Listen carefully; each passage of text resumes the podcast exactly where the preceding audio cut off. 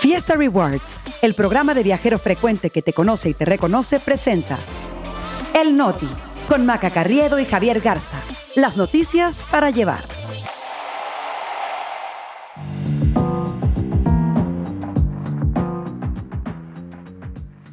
Es miércoles 12 de julio, yo soy Javier Garza. Yo soy Maca Carriedo, este es el Noti. Y nosotros aquí estamos. López Gatel insiste en desaparecer normas de salud. En Andorra reabren el caso por lavado de dinero contra Manlio Fabio Beltrones. Niña de 6 años muere al quedar prensada en elevador del IMSS. El Noti. Noticias para llevar. Maca Carriedo, ya es miércoles, miércolitros, como les gusta decir a algunos, no voy a decir a quién, pero recuerden que nosotros aquí estamos como todos los días, como los espectaculares de los corcholatas ubicos. Ya no, ya no te, ya no te soporto con eso, ¿eh? Yo no digo miércolitros, Javier Garza.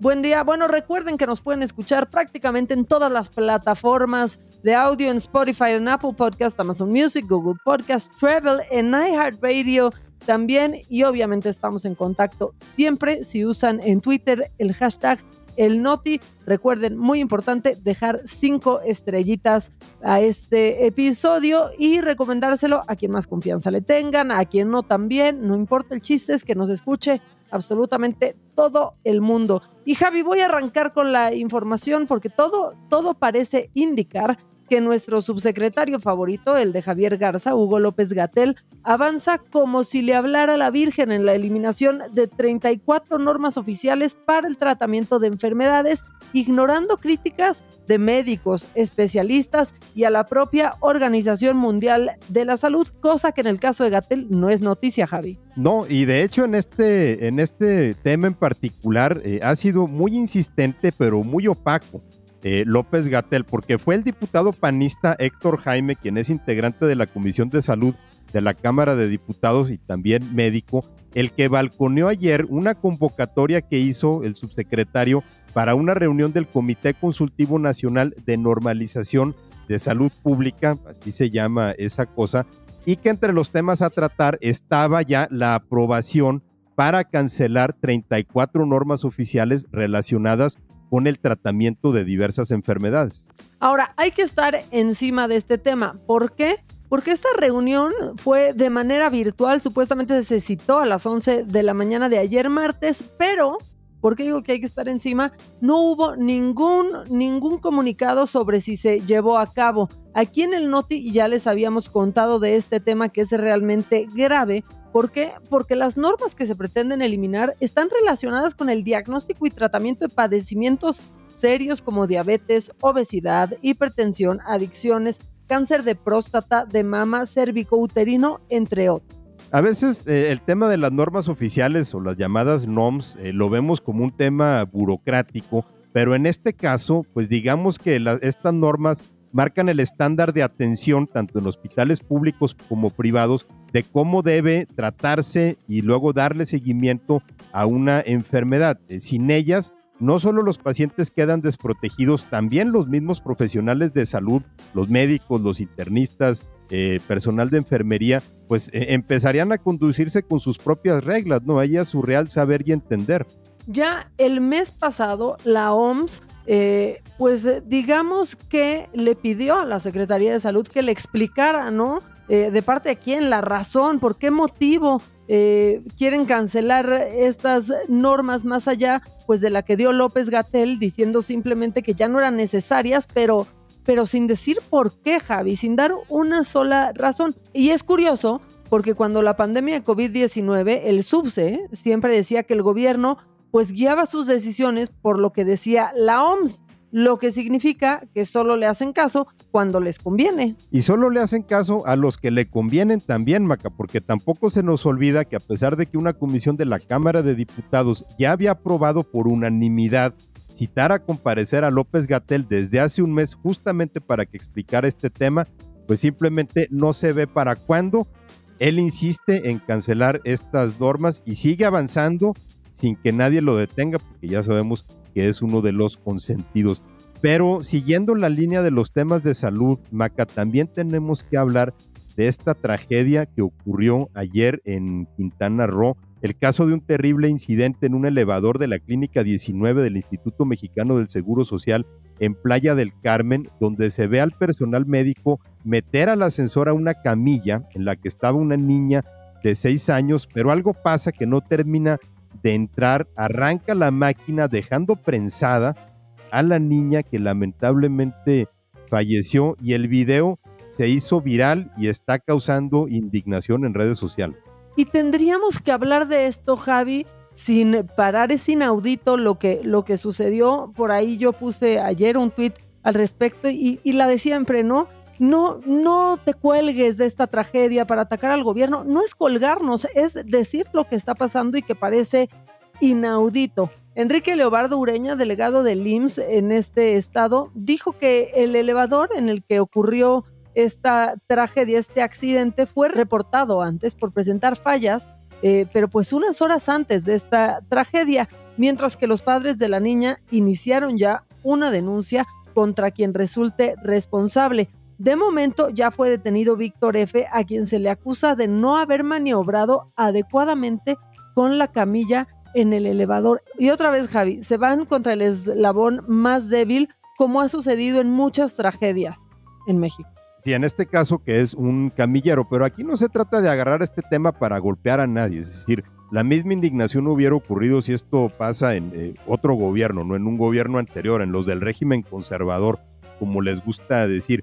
Y tiene razón en esto que se van contra el eslabón más débil porque el Seguro Social sacó un comunicado que no dejó contento a nadie, por el contrario, eh, encendió más los enojos porque dicen que el personal directivo de la unidad médica dio aviso a las autoridades competentes que ellos también están investigando el tema, le echaron la culpa a la empresa que le da mantenimiento al elevador, dicen que ese es un servicio que tienen subrogado a una empresa particular y que ellos le estaban dando el tratamiento adecuado a la niña y que de parte de ellos no hubo ninguna falla. Sin embargo, los padres de la menor, identificados como Patricio y Damie, dicen que no recibieron apoyo del hospital, que hubo mucha tardanza en llamar a los servicios de emergencia y que ahora temen por su seguridad porque no saben qué pueda detonar este caso. En serio, es un suceso indignante tristísimo ver a esta institución lavándose las manos, abandonando por completo a una familia que está pasando por una tragedia de verdad grandísima y va a acabar siendo la misma de siempre, por lo menos así parece. Y otra tragedia, Javi, fue la muerte de cuatro mexicanos y un piloto eh, ayer esto después de que el helicóptero en el que viajaban se estrelló cerca del Everest en Nepal, pues habían rentado este helicóptero para ver desde lo alto la montaña más alta del planeta. Este es el tipo de notas que normalmente pasan desapercibidas, ¿no? En este caso, por supuesto, porque se trata de una familia de mexicanos que estaban turisteando allá en Nepal. Fueron identificadas las víctimas como Fernando Cifuentes, Abric González, Luz González Olacio María José Cifuentes e Ismael Rincón, caso que también estuvo llamando muchísimo la atención el día de ayer. Está muy fuerte este episodio del Noti Maca, la verdad muy intenso, pero también, híjole, es que el día de ayer estuvo pesado. Sí, y, se va a poner más, más pesado, nos vamos hasta Guerrero, donde el clima se está poniendo cada vez más tenso. Aunque el lunes por la noche ya había quedado liberada la autopista del Sol, la mañana de ayer volvieron los manifestantes a bloquear esta vía y a arrojar piedras a los conductores que solamente querían pasar. Ahora, ya en la mañanera de ayer finalmente salió la secretaria de Seguridad Federal, Rosa Isela Rodríguez, a hablar de este caso.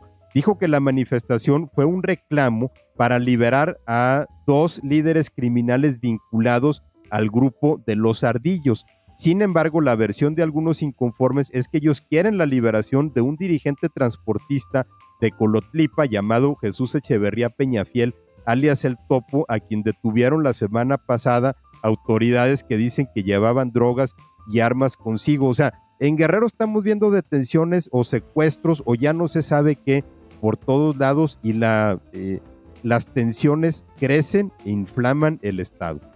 Pero aparte ni siquiera hay claridad en los motivos, ¿no, Javi? Otra buena parte de los manifestantes Dicen que el bloqueo se debe a la falta de recursos que había prometido el gobierno para la construcción de siete ejes carreteros, como lo comentábamos en el episodio de ayer. De hecho, lo que sí es que en la mesa de negociación del lunes por la noche, el gobierno de Evelyn Salgado acordó con los manifestantes dar presupuesto para obras carreteras. Pero entonces esto significa que eso no necesariamente era la causa, o por lo menos no la única causa de todos estos disturbios, porque aún con ese acuerdo de todas maneras siguieron los problemas. Manifestantes volvieron a bloquear la vialidad.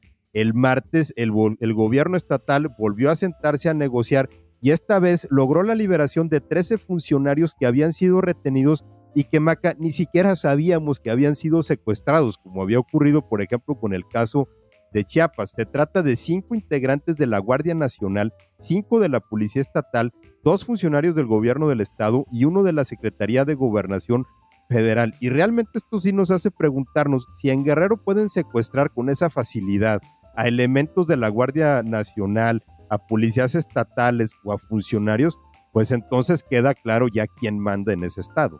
Pues sí, Javi, porque todo esto a pesar de que el presidente pues pidió que se resuelvan estos disturbios mediante el diálogo, este, negándose a responder por la vía violenta, pues no, no parece estar sirviendo y parece que estamos ahí enclochados. Y así se siente, Javi, no sé qué pienses tú, pero en toda la República. Pues abrazos y no balazos, Maca. Por lo menos el presidente ya no dijo en esta ocasión que iba a acusar a todos en Guerrero con sus abuelitas a ver si así le bajaban, pero lo que queda claro es la incapacidad tanto del gobierno federal como del gobierno de Guerrero para contener una situación en Guerrero que se está volviendo cada vez peor.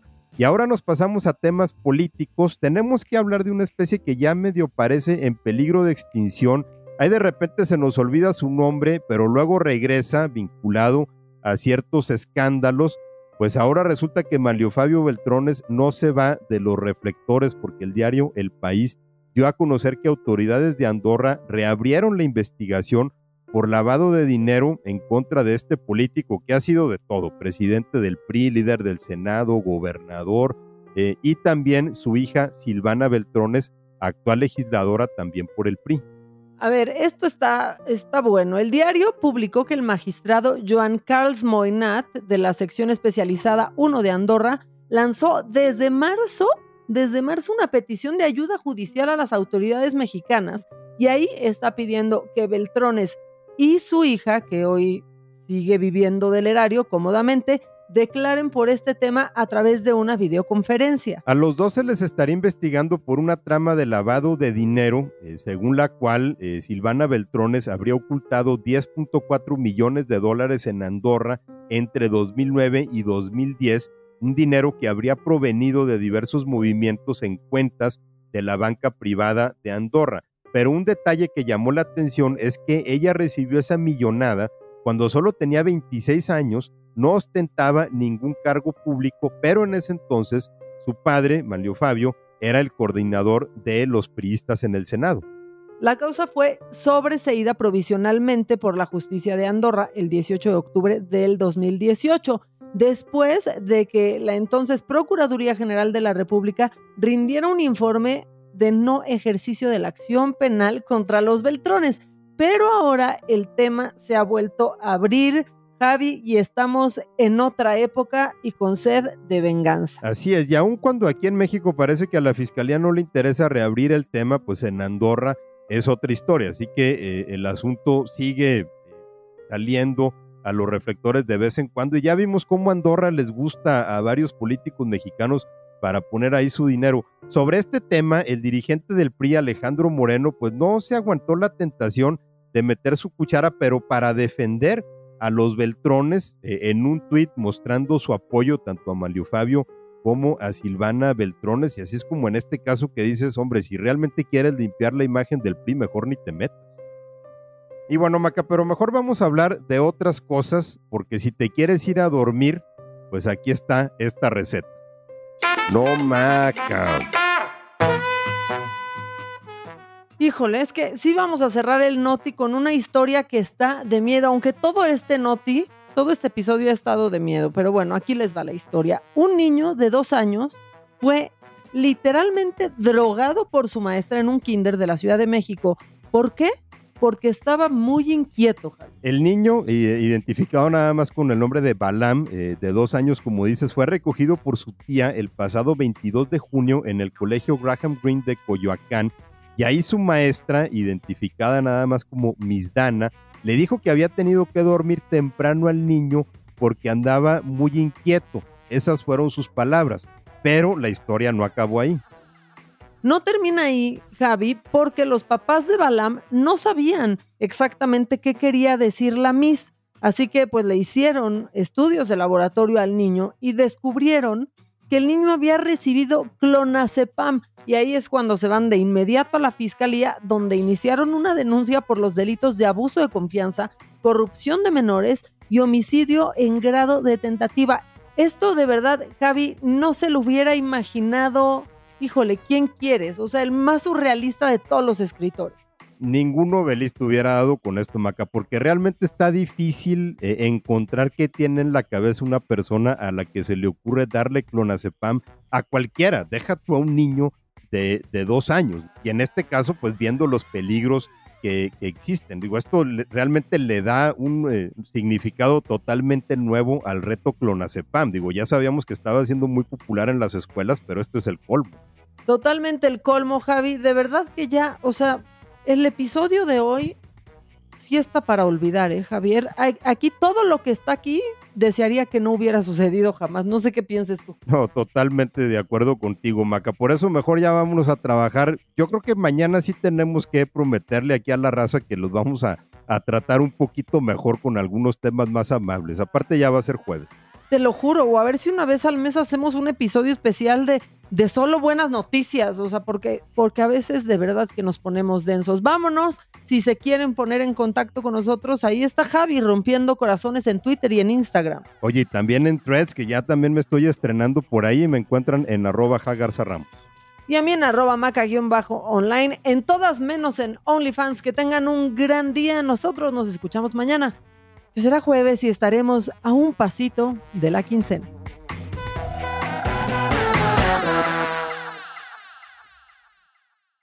Vive experiencias exclusivas en eventos, conciertos, obras de teatro y más, gracias a Fiesta Rewards Invita. Fiesta Rewards presentó El Noti con Maca Carriedo y Javier Garza. Noticias para llevar.